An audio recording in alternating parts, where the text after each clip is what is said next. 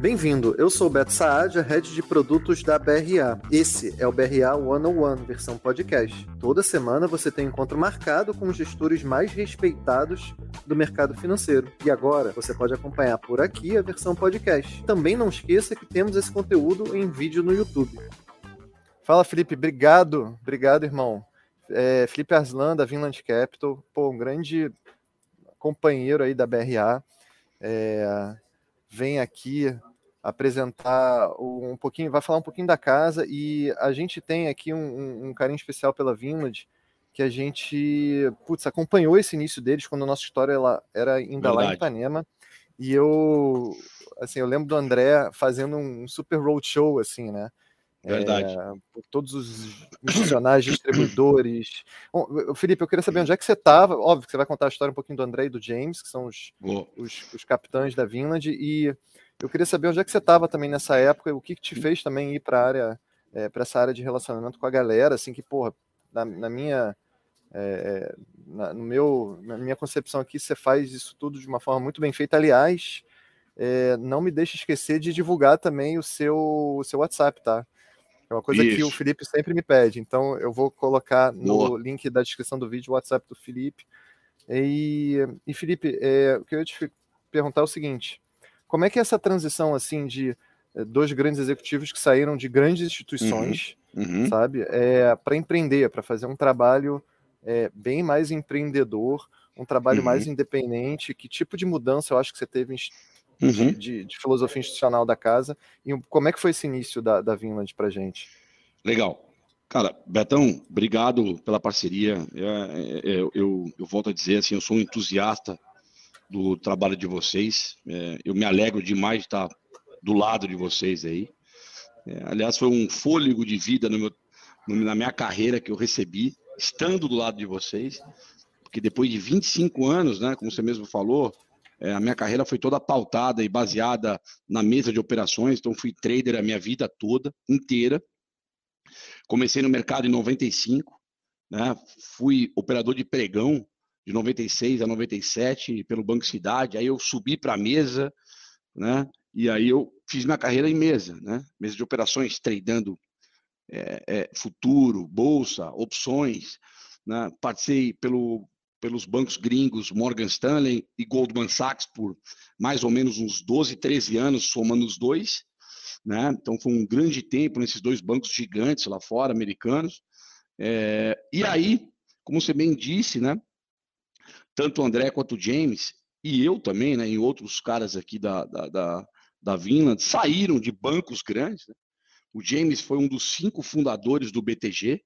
Imagina, carreira dele inteira no banco, Betão, de 92 a 2017. Ele nunca trabalhou em nenhum outro lugar. Né? Então ele fundou, praticamente fundou o BTG, ficou lá, foi chefe de renda fixa da proprietária da Asset, CEO da Asset, né? e sempre trabalhou em renda fixa. E o André, por outro lado, foi o único brasileiro, imagina isso, que se tornou sócio de um banco de investimento americano na história do Brasil. Né? O único brasileiro que chegou a esse cargo.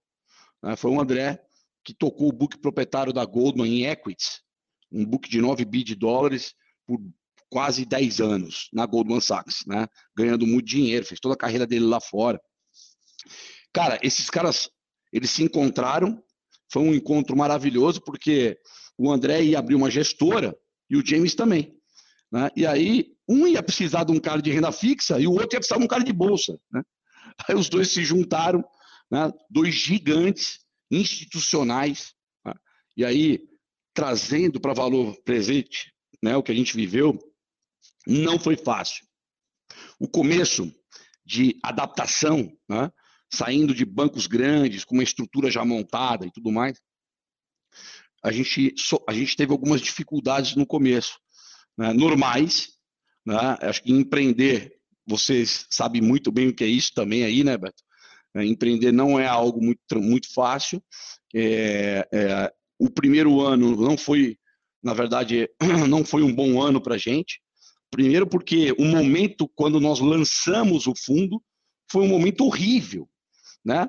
A, a, a, o primeiro mês de cota, Beto, foi na greve dos caminhoneiros em 2018. Nós chegamos e pegamos um momento de alta volatilidade do mercado brasileiro. Né? Você lembra aquela em 2018, o Brasil estava dividido, politicamente falando, né? tinha uma eleição, acho que uma das eleições mais conturbadas da história, né? greve dos caminhoneiros, o Ilan é, não, não, não, não cortou os juros, né? Acabou mantendo os juros naquela eventualidade, as curvas abriram, o mercado estressou. Então, assim, foi problema nos juros, foi problema nos caminhoneiros, a bolsa despencou, o mercado estava totalmente dividido politicamente, com uma eleição bagunçada. Então, foi um momento horror, horroroso né, é, para você começar um negócio. Mas eu, eu, eu, eu, vou ser muito sincero contigo, Beto. É, eu acho que na vida, é, é primeiro que é, é, é, você só conhece bons marinheiros quando o, mar, o marinheiro passa pelo mar revolto. Né? E aí você vê realmente como é que os caras se comportam. Né? É, e a outra coisa é que quando você começa num ambiente turbulento e as coisas não vão tão bem, é, naturalmente a engrenagem ela vai se ajustando. Pessoas saem, outras pessoas chegam, né? E aí você faz esse ajuste da engrenagem mais rápido é, do que se tudo tivesse sido é, ocorrido da melhor maneira possível. Então, como teve um grande choque, as coisas se ajustaram, tiveram que se ajustar mais rápido. Então, nós fizemos grandes ajustes em 2018, entramos em 2019, Beto, é, com a gestora praticamente engrenada. Né? As posições no, né, o jogador no lugar certo, né? Lateral esquerda, lateral esquerda, lateral direita, lateral direita, né? Todo mundo já sabendo é, aonde, aonde joga melhor, né? E como a gente joga melhor, né? Então a gente alinhou tudo, risco, time de gestão, comitê de investimento, colocamos pilares nos lugares certos. E 2019, nós, final de 2019, eu vou dar um, um, um dado para vocês, talvez vocês é que passou um tempo, mas nós somos o, nós fomos o segundo melhor fundo multimercado da indústria. Nós só perdemos para a Legacy em 2019. O ano fechado. Só que praticamente ninguém olhou para a gente, porque putz, os caras tiveram um 2018 horrível. Né? Tudo bem, eu acho super justo o, o, o investidor analisar por mais de dois anos uma gestora para ver como é que ela se comporta em tempos difíceis, em tempos é, de bonança, até para você ver como é que a gestora, né, o, o gestor, né, se, os gestores se comportam a esses movimentos. E aí, Beto, veio 2020. Né? Ah, nosso DNA da casa, ele é principalmente um deles, um dos pilares, e tem como foco a preservação de capital. Né? Acho que o André e o James são caras aficionados por duas coisas, Beto. Número um, proteção. Então, eles não dormem sem proteções aqui. Então, nós gastamos dinheiro, é uma gestora que gasta dinheiro comprando proteção, seja ela qual for, put fora do dinheiro, fazendo um put spread, sempre para proteger o portfólio, porque a gente sempre entende que esse mercado ele é cíclico e ele vai passar por movimentos é, de, de, de, grande, de grande é, problemas, né, de problemas é, que vão trazer mais volatilidade para o portfólio. Então a gente entende que é, é a, preservação de capital é, ela, ela, ela, ela te pede para você gastar dinheiro com proteção, então a gente gasta dinheiro com proteção e a gente tem um portfólio líquido. Fez com que naturalmente é, essas duas junções, né, essas dois, esses dois fatores, a junção desses dois fatores fizesse com que a gente passasse pelaquela crise de 2020, aquele tsunami do, do, do coronavírus, praticamente ilesos. Né? E ali foi um divisor de águas, Beto. Ali foi um divisor de águas da Vinland. Né? Porque os investidores estavam olhando a gente. Quando Isso que eu te perguntar, Felipe.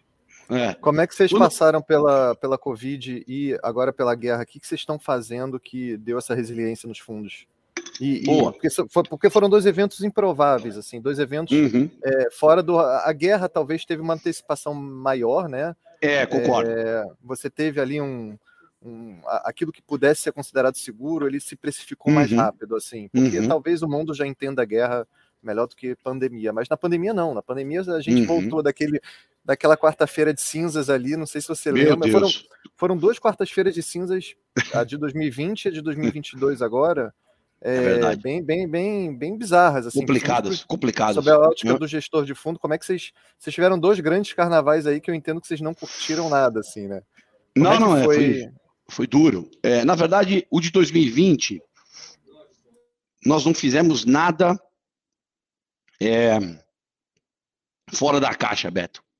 É isso que eu falo para todo mundo, que explicar isso para todo mundo. É, nós temos o portfólio é, o, uma recorrência em proteções. em janeiro de 2020, nós estávamos olhando a vol do Brasil e, e nos Estados Unidos, elas estavam nas mínimas históricas.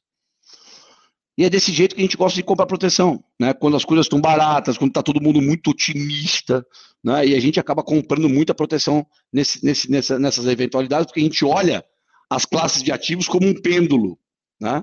Quando você vê que o pêndulo está muito é, é, pendente para ativos de risco, quer dizer, o bull market total, a gente tende sempre a aumentar a nossa exposição de proteção. Né? Então a gente faz isso com muita recorrência, mas a gente fez isso também porque a gente estava olhando é, é, é, o evento do, do, da eleição dos democratas nos Estados Unidos, é, ali que ia concorrer com o Trump, então a gente estava vendo realmente um problema ali na frente. Então a gente se protegeu, nós compramos put de Brasil, compramos VIX, compramos dólar, e a gente foi dormir mais tranquilo. Obviamente que a gente não esperava o coronavírus e ninguém esperava esse vírus, veio do nada. Né? E, e quando o vírus bateu na China e o mercado caiu 10 mil pontos, esse foi o momento que as, que as puts, que as proteções funcionam. Elas funcionam como airbag, Beto, né? na batida do carro. Né? Pum, abriu o airbag. Só que eu sempre brinco e, e ilustro dessa maneira. Né? Carro bateu, abriu o airbag, você não se machucou.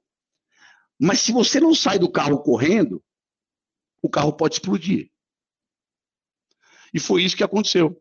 O André e o James, na sua enorme, em suas enormes experiências em bancos e passaram por diversas crises.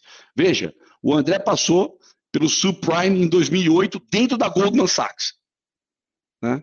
O James também enfrentou um problema no BTG quando, quando esteve acabou né, passando por aquele problema. É, então, eles passaram por momentos muito difíceis. Então, eles entendem o que é ter liquidez, eles entendem, eles entendem por que zerar. Né? Então, os dois olharam para o outro, na, eu estava na mesa, e, e, e, eles falaram, cara, não estou entendendo, esse negócio de vírus não é comigo, eu não sei o que está acontecendo, mas é, é melhor a gente zerar. E foi um momento crucial para a gente, quando os dois decidiram zerar os portfólios. Como a gente tem um portfólio líquido, nós zeramos rapidamente, né, em sete minutos mais ou menos, nós zeramos o nosso portfólio. E nós fomos para o carnaval zerado. Porque a gente falou, cara, cara, de verdade, eu não, a gente não entende esse negócio do vírus, vamos ficar quieto. Então, a humildade dos dois gestores, cara, em dizer não entendo, vou zerar, foi crucial. Né? E aí o tsunami veio e a gente começou a analisar os dados com muito oxigênio no cérebro, né? com muita calma, é, para ver a hora de voltar para o mercado com funda, pelo fundamento, não por preço, por fundamento dos dados econômicos. Né? Então, tudo aqui na Vinland, Beto, a gente sempre vai estar alicerçado, primeiro, numa tese. Então, tudo que a gente constrói é, é, vem de uma tese macroeconômica, e essa tese ela se escoa, é, traduzida é, para os fundos multimercado, é, que na verdade é renda fixa, juros e moeda, mas também essa tese ela norteia também a escolha das ações. Então, é, é, é uma construção de tese, mas sempre alicerçado em proteções, né? e sempre é, é, é olhando muito para o risco da carteira né? e, e tentando sempre colocar o foco de preservação de capital acima de todas as coisas, porque a gente sabe que a gestora é, é, é, esse é um, um nosso sonho, a nossa vida. É, a gente não olha como um tiro de 100 metros, e sim como uma maratona. Né? Então a gente sabe que é, numa corrida de, de, longa distância, a gente precisa ter muita cautela né, é, para não sair aí é, queimando a largada. Então, a, a Vinland ela se preocupa com o investidor, se preocupa com o capital do investidor, as, me, mesmo porque o nosso dinheiro, Beto, inteiro está aqui dentro. Então, há um alinhamento aí de interesse é, de preservação de capital. Ponto. E, Felipe, o, todo mundo fala que gosta de proteção, que faz proteção. É a mesma uhum. coisa que comprar ação, né? Mas eu acho que a grande é, expertise da proteção é também o momento de saber sair. O momento de saber uhum. sair, de botar no bolso, é que nem comprar ação é uma coisa muito fácil. Exato. Mas eu acho que todo o peso psicológico de, de, de um trade, né, tá no manter uhum. e no vender, né? Uhum. É, entrar numa posição é muito fácil. Eu, eu, eu, acho que comprar proteção também é muito fácil. E eu acho que o maior valor é, é aquele momento que você sabe qual é o momento de sair, qual é o momento de colocar esse dinheiro no bolso e uhum. eventualmente entrar naquele ativo que, que foi depreciado por conta da circunstância. Sim, né? é, é, isso que faz da proteção o seu valor. Muita gente mede proteção é, pelo seu custo, né? Pelo seu custo de, de, manutenção no longo prazo. Mas se você uhum. coloca, se você sabe sair, no, se você tem o timing de sair da proteção e eventualmente comprar a bolsa, por exemplo, que foi o que caiu, é, uhum. é, você vai ter uma linha de retorno muito maior do que os próprios índices gerais Verdade. de ações, sei lá. Verdade. Uma coisa assim. E, e, e, Felipe, poxa, como é que você. Assim, todo esse expertise, todo esse know-how, principalmente de timing, assim, assim, eu vejo vocês como uma casa que, que tem o expertise do time muito afiado, assim, sabe? Uhum, é, como é que, olhando para os Estados Unidos agora, que está uhum. tendo mais um evento que talvez seja de novo um evento uhum.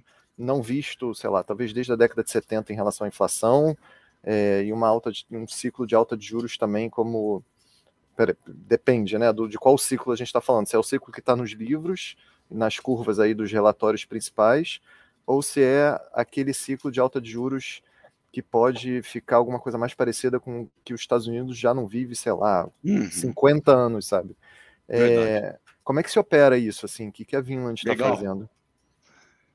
Pergunta espetacular porque é fresca, né? A gente debateu muito isso ontem à noite, né? Que foi o nosso comitê, que inclusive eu mandei aí o boletim para você aí hoje. É, só um, só uma, um parênteses aqui. Esse boletim, ele também vai nas nossas listas de transmissão da BRA.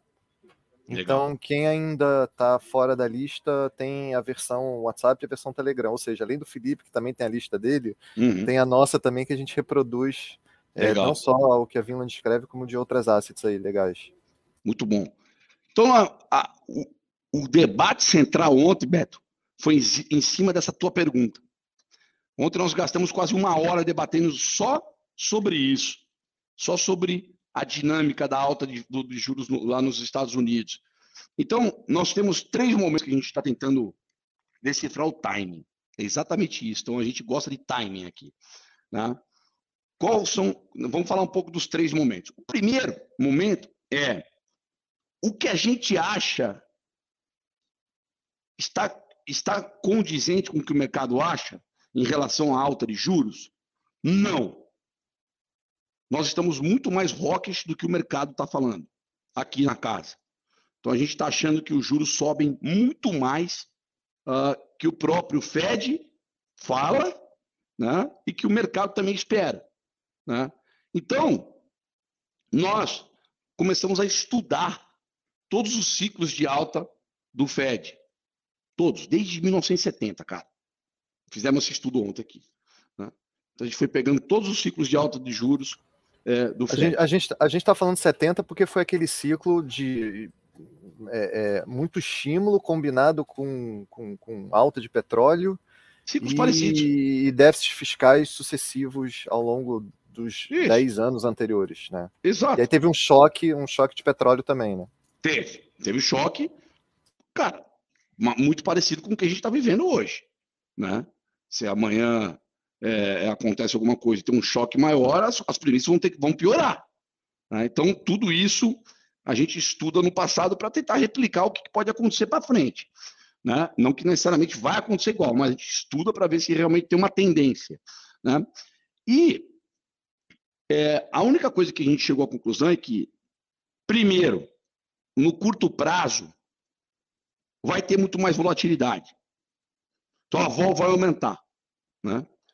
É, mas parece, vamos lá, parece haver uma tendência de alta à medida que o ciclo, que o fim do ciclo se aproxima. Então, a bolsa sobe quando o ciclo avança, tá? Então, por exemplo, o que eu quero dizer com você isso? Hoje, eu não, a gente não compraria a bolsa. Por quê? Porque a gente está mais rockish que o mercado. Então o mercado vai se ajustar, porque a gente acredita que o mercado vai se ajustar à nossa visão. Né? A nossa tese é, cara, os juros vão subir muito. Né? Vamos para 4,5, 5 e, e vamos que vão. Né? É, é, o mercado não tem isso. O mercado está falando parar em 2,5. Nós estamos muito, muito pior. A nossa visão é muito pior do que o mercado acha. Então a gente não tem por que comprar bolsa, porque a gente acha que o mercado piora. Ah, porra, vamos vender bolsa então? Também não. Calma, né? Por quê? Porque o mercado ele vai se ajustando, né? Talvez o Fed venha, taca 50 vezes na próxima reunião. A gente pode, a gente acha que até em algum momento ele pode aumentar para 75 vezes. Já começamos a falar sobre isso, né? Só que no decorrer dos meses, nos próximos meses, que o, que o Fed for passando essa mensagem mais dura, o mercado vai, vai, vai, vai agasalhando, vai acomodando. E aí, que é o que eu quero dizer, a bolsa, ela, ela, historicamente, ela sobe quando o ciclo de alta avança. Só que aí tem um problema. Tem um terceiro ponto, né? que é uma possível recessão lá na frente que é o que a gente discutiu. Estamos vendo recessão? Ainda não. É provável? No nosso ponto de vista, é. Quão provável é? É exatamente é, esse calibre, esse calibre que nós vamos fazer ao longo do tempo.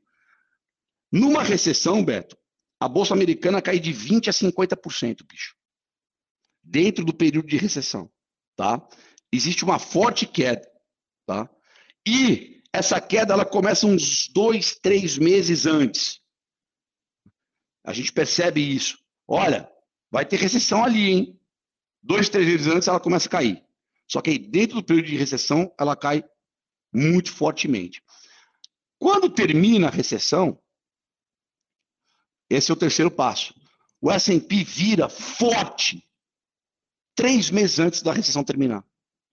Ou seja, então você tem, olha o timing como é importante você falou, né? Primeiro timing. Mercado está vendo o que a gente está vendo? Não. Vai ter esse timing do mercado ver? Vai. Bolsa vai melhorar. Porque vai todo mundo já colocar no preço. Talvez o mercado caia, suba, caia. Vai ter volatilidade. Então a gente acha que vai ter volatilidade. Em termos de volatilidade, a gente quer estar na bolsa? Não. Não quero. A gente não quer ter essa volatilidade. É, aí vai ter um momento né, lá para frente, se configurar talvez uma recessão. Qual que é o timing dessa recessão? Vai ter, me diz o dia da recessão, que aí a gente vai ter o timing de vender bolsa e comprar bolsa. Comprar bolsa, né, geralmente um tempo antes, quando a gente começa a vislumbrar a saída da recessão, e vender bolsa um tempinho antes de vislumbrar a recessão.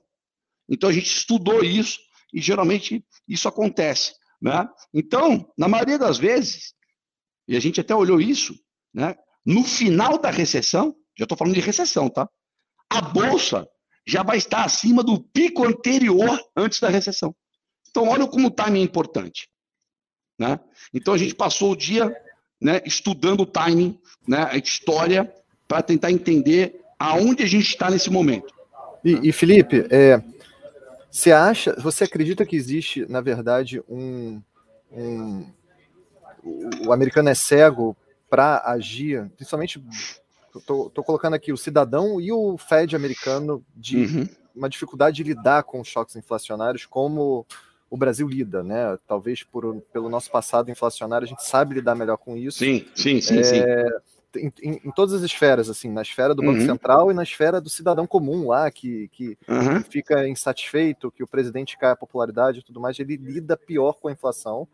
É, uhum. E uma outra coisa que eu queria te perguntar é como que esse ciclo de altos juros americano, é, a gente viu em 2019, eu sei que para quem está ouvindo pode ser um pouco mais difícil entender o, o, o problema do Ripple, né, que é um financiamento, aquele financiamento, quase que o nosso overnight, é, dos bancos comerciais, ou seja, uma dificuldade de, de rolagem de financiamento é, de curto prazo dos bancos comerciais. Ou seja, que, por que, que eu estou perguntando isso?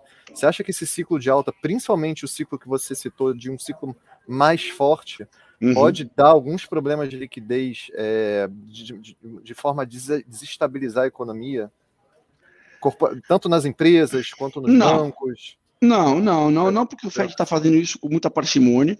Né? Pelo Ele nível passado... de endividamento não, é, geral não. de todo mundo, sei lá, do, do Não, porque que... hoje, hoje, Beto, as, as principais empresas hoje é, do mercado estão muito capitalizadas. Elas se tá. capitalizaram tá. demais. Né? Muito caixa, Beto. Tanto é que elas não sabem nem o que fazer com o caixa, que elas vão recomprar a ação. Né? Então, hoje, é, o que se acontecesse uma recessão, um problema maior, provavelmente elas usariam esse caixa aí para segurar né, nessas quedas que, que geralmente são abruptas. Os então, bancos assim, também estão com muito, estão com muito caixa liquidez. também por conta de, principalmente, digo das pessoas físicas também que receberam os auxílios e tudo mais que Exatamente. não, não, não foi e, transferido para. É, e a poupança do povo foi engordada né, ao longo desse tempo por, por causa dos estímulos. Então tem muita liquidez. Por isso que os preços não caem. Né? Por isso que o desemprego já é 3% lá nos Estados Unidos e há, um, e há uma inflação de salário nos Estados Unidos, Beto. Né? Ou seja, é, é, é, tem muita gente procurando emprego, é, é, muito empre, empregador procurando e empregado, cara, escolhendo onde quer trabalhar e por quanto trabalhar. Então, e, é um Felipe, é, pode falar. Dá, dá uma luz para gente, mudando de assunto, vamos mudar de assunto uhum. um pouquinho. Vamos, vamos, dar uma luz aqui para o brasileiro, assim, o que, que a gente faz, é, por que, que a nossa moeda se valorizou tanto uhum. e tão rápido? Uhum. E, e por que, que a gente hoje tem, de certa forma, duas bolsas, assim, né? Você tem a bolsa gringa brasileira, né? Que é essa bolsa de commodities, e é. uma outra bolsa que, que, que ficou para trás. Uhum. É, como é que vocês estão operando isso também? Olha, é, vamos lá, vamos falar um pouco. Boa. É, commodities, cara. Acho que assim, é impossível não falar de commodities, porque o Brasil é um grande exportador de commodities. É, o, o, problema no, do, com essa guerra, que acentuou, na verdade, a inflação mundial, né, é, é, foi que a Ucrânia e a Rússia na verdade, elas não representam é, quase, quase nada em relação a consumo global. Então, se for olhar assim, PIB global muda com essa guerra? Não. Pouco. Pode ser que caia um pouquinho. Né? Agora, a oferta foi, foi, foi, foi, foi afetada. Né? Então há um choque de oferta, principalmente os commodities, porque Rússia e Ucrânia eles são grandes exportadores de trigo, cevada, centeio, milho, né? você sabe disso. A Ucrânia, a, Rússia, ela é a terceira maior produtora é, de, de, petróleo no mundo, né? e sem falar do gás natural, que ela fornece 40% para a Europa. Então, só aí já é um fechamento absurdo de commodities. Né? É... Vamos lá. Além disso, a Rússia é o terceiro maior produtor de pelotas de ferro, tá? que é um minério de ferro de melhor qualidade. Tá? Por que, que essa pelota é importante em tempos de, de, de, de fechamento de oferta? porque ah, as mineradoras, né, para produzir o minério de ferro, na verdade, não só as mineradoras, mas, mas também as, as, as produtoras de aço, elas usam a pelota para ganhar produtividade, para melhorar a produtividade, para produzir mais no alto forno. Né? Então, pô, tá faltando é, é, empresas tem fechamento de oferta. Pô, a Vale, o que, que ela fez? Produziu mais. E aí eu vou responder o dólar. Né? A Vale olhou a oportunidade, usou mais pelotas, e o minério de ferro da Vale é de grande qualidade, de 64% de minério contido. Né? Só para você ter uma noção, a pelota ela tem 74% de minério contido. Então a Vale produz minério, muito minério de alta qualidade, né? E aí é, a exportação bombou no Brasil. Bombou. Né? Então, as, as, empresas exportadoras no Brasil nunca exportaram tanto. Né? A nossa balança comercial explodiu de ganhar dinheiro. E aí teve essa enxurrada de dólar, Beto, para dentro do Brasil. Esse foi o fator número um. O fator número dois foram os investimentos estrangeiros em bolsa. Eles totalizam quase 80 bilhões de reais em bolsa. Em três meses, é quase que o total que eles investiram o ano passado inteiro em três meses. Né? O que, que eles enxergaram? Olha, sei lá, preço, né? Numa cesta de emergentes, o Brasil estava descontado, mas não foi à toa. 2021 foi um horrível para o Brasil, estouramos o teto, né? Teve toda aquela dinâmica ruim de Brasil, e aí o preço do Brasil ficou deprimido e outros países emergentes andaram. Os Estados Unidos andou 22% ano passado, quase 25%. A bolsa. Nossa bolsa caiu 12%, Beto. Então, o estrangeiro ele olhou uma cesta. Emerging markets. Né? Tem Rússia dentro. Vai investir em Rússia? Não. Tira fora. Né? Tem China. Não quer investir. Né? Estão ali com a Índia. Também já foi. Sobra quem? África do Sul, Brasil. Veio para o Brasil. O fluxo está vindo para o Brasil. Né? Desses estrangeiros que são globais e que olham o Brasil dentro de uma cesta de emerging markets. Então, pensa, 80 bilhões de dólares né, é, é, jorrados dentro do Brasil. Né?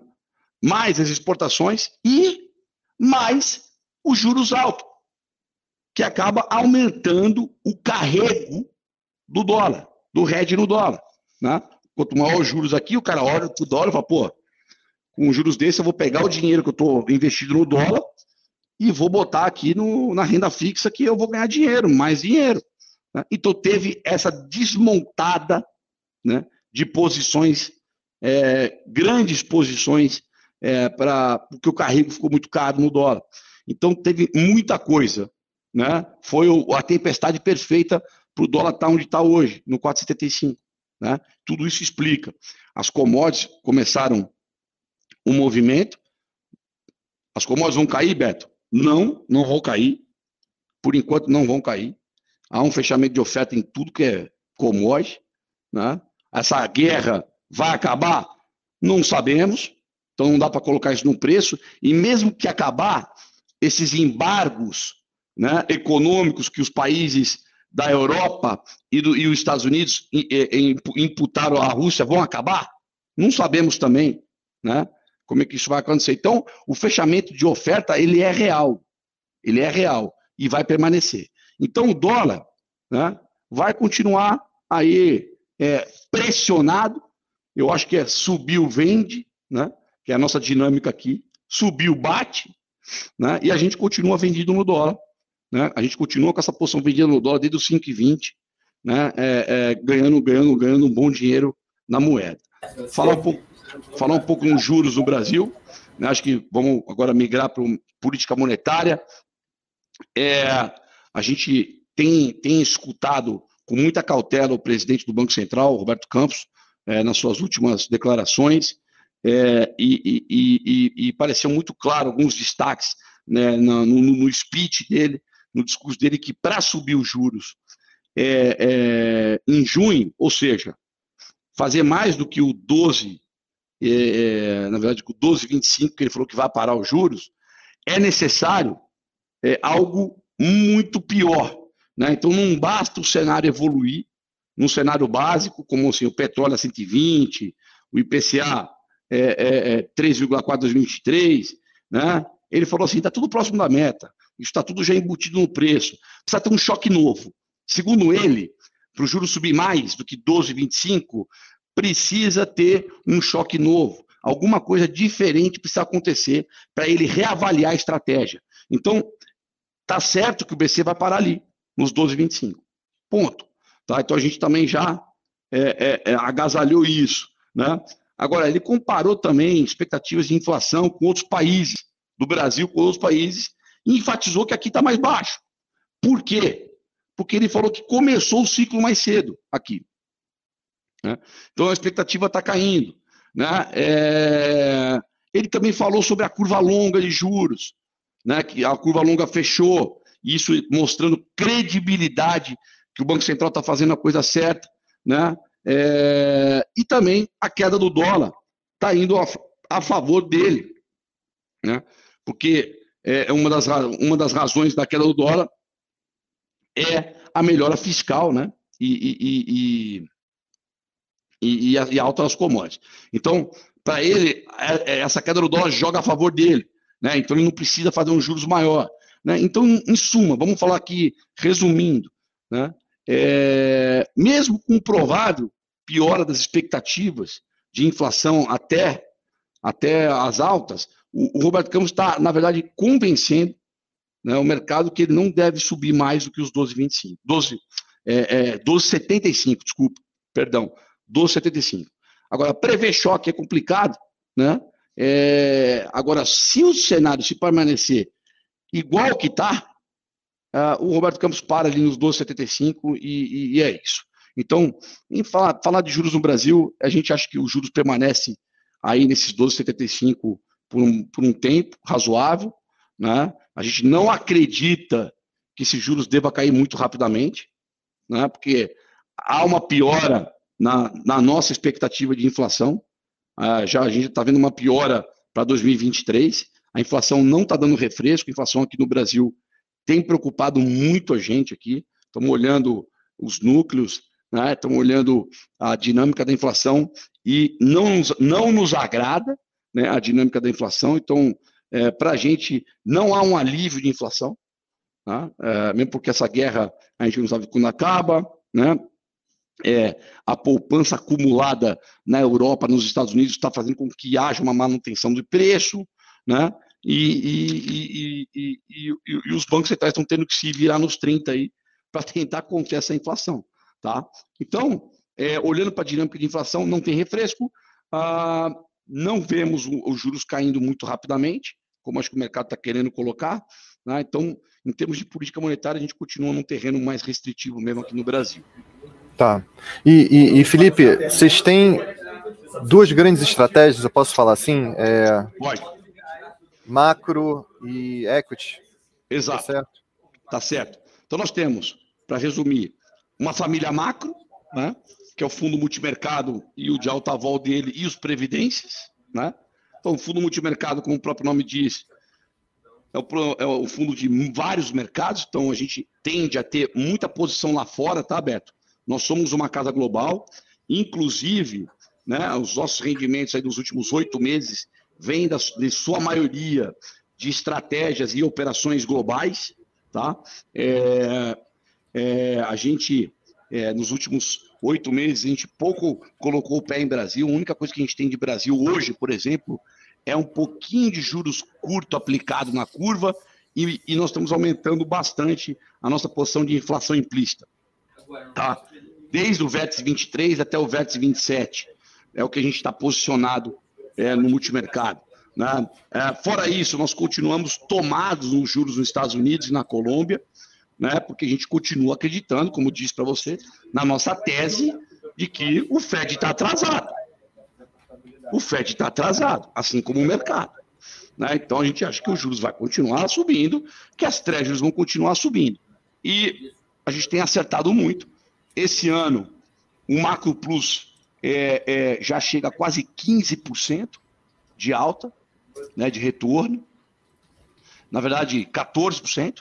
Né, é uma alta muito forte, né, um começo de ano muito forte nosso.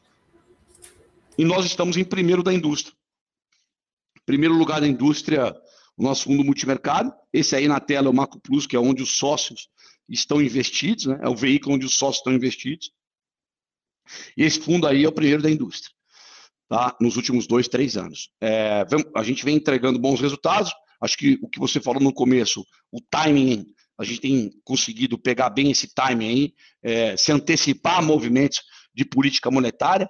Né? Vale lembrar também que nós somos o primeiro do ranking do BC em acerto de, de IPCA e Selic ah, no médio e longo prazo. Tá? Então a gente tem esse timing aí de política monetária para sair aí sempre na frente tá bom? Então acho que é isso. O multimercado nosso não tem muito o que falar, acho que essas posições são essas, tá? E nós temos o produto de bolsa, né? Que é o long bias e o long only. Na verdade, o FIA, puro FIA, né? É, o FIA nosso, ele pode ter até 20% de, de ações globais, né? Então vale, vale a pena ressaltar isso. É, e, e, nós temos o long bias, né? O nosso long bias é um dos primeiros da indústria, está sempre figurando entre os três principais long bias da indústria.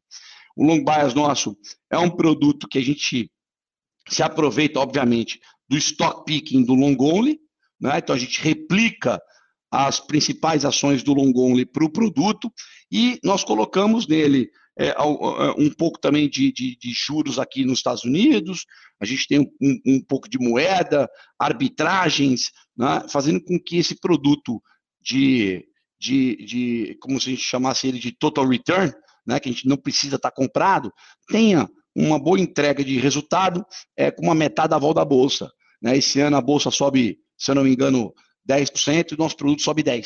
O long buy sobe 10. Né? Felipe, vale a pena capitular aí que essa linha verde, para quem está vendo pelo YouTube, é, é, é, IPCA mais yield de IMA-B, tá? Não é, é ela, ela é. parece o CDI, mas ela não, é não, não, é, CDI, tá?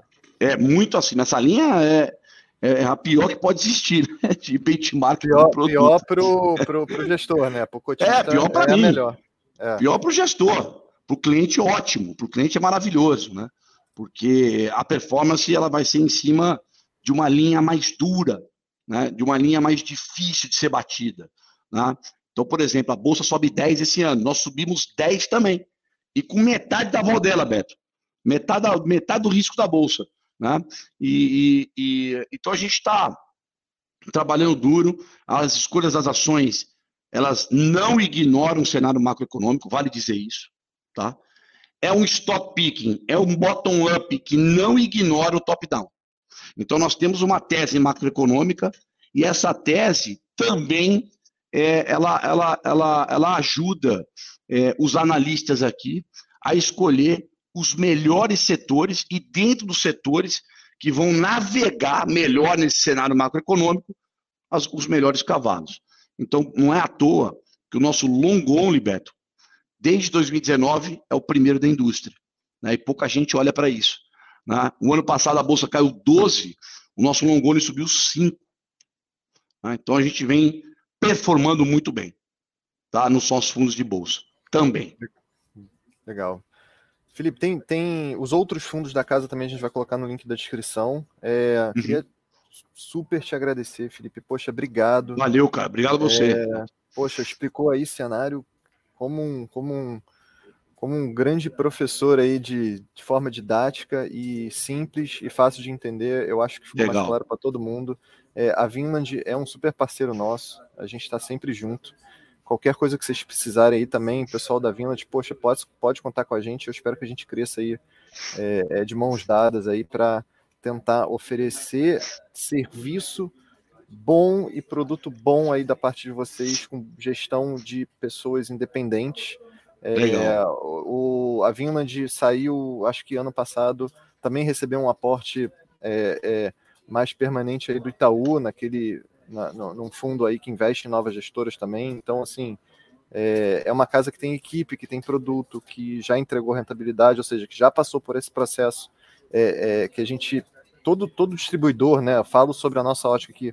A gente tem mesmo sim um receio daquela, daqueles executivos que estão saindo de grandes bancos para montar essas casas independentes. A gente, a gente vê aqui como é difícil gerir equipe, como é difícil tomar conta de um monte de coisa nova que, que, que antes você não cuidava, assim. É, o tipo de, coti, uhum. de cotista é diferente, o tipo de captação é diferente. E, e, e, fico feliz de ver que vocês passaram assim por essa de, de uma forma muito de uma forma muito honrosa assim passaram por essa fase que eu sei que é difícil mesmo e agora estão é, entregando aí no, no tão, praticamente com todos os fundos aí no primeiro quartil, alguns até, até como líderes de mercado aí. Obrigado, Exatamente. E, e, na verdade, a gestora vem crescendo bastante, né? Acho que num crescimento gradual, mas agora deu uma acelerada muito grande. Nós estamos com 8 bilhões sob gestão. Né? A gente saiu de 1 bi no mês de 2020, né? Para 8 bi agora. A gente e completou, crescendo... vocês completaram quatro anos de vida, acho quatro que ontem. Anos de, quatro anos de existência ontem. Ontem, né? Parabéns. Ontem mesmo, valeu. Né? Quatro anos de uma, de uma história muito bonita que a gente tem construído. É, e, e, é isso, cara. E agradecer a vocês, assim, que são parceiros, que acreditaram na gente desde o início. Acho que é, é, é, é uma, uma honra ter vocês como parceria. Conta comigo sempre, tá? O que se precisar, passa meu telefone para a galera que quiser entrar, os assessores que quiserem entrar na minha lista de distribuição, pede para me chamar, tá bom? E, é um grande prazer estar com vocês, Beto. Obrigado pela live. Irmão, brigadão, cara. Vamos te deixar aí trabalhar. Valeu. Valeu, Felipe. Obrigadão. Obrigado abraço. Abraço. Valeu, tchau, tchau. Tchau, tchau.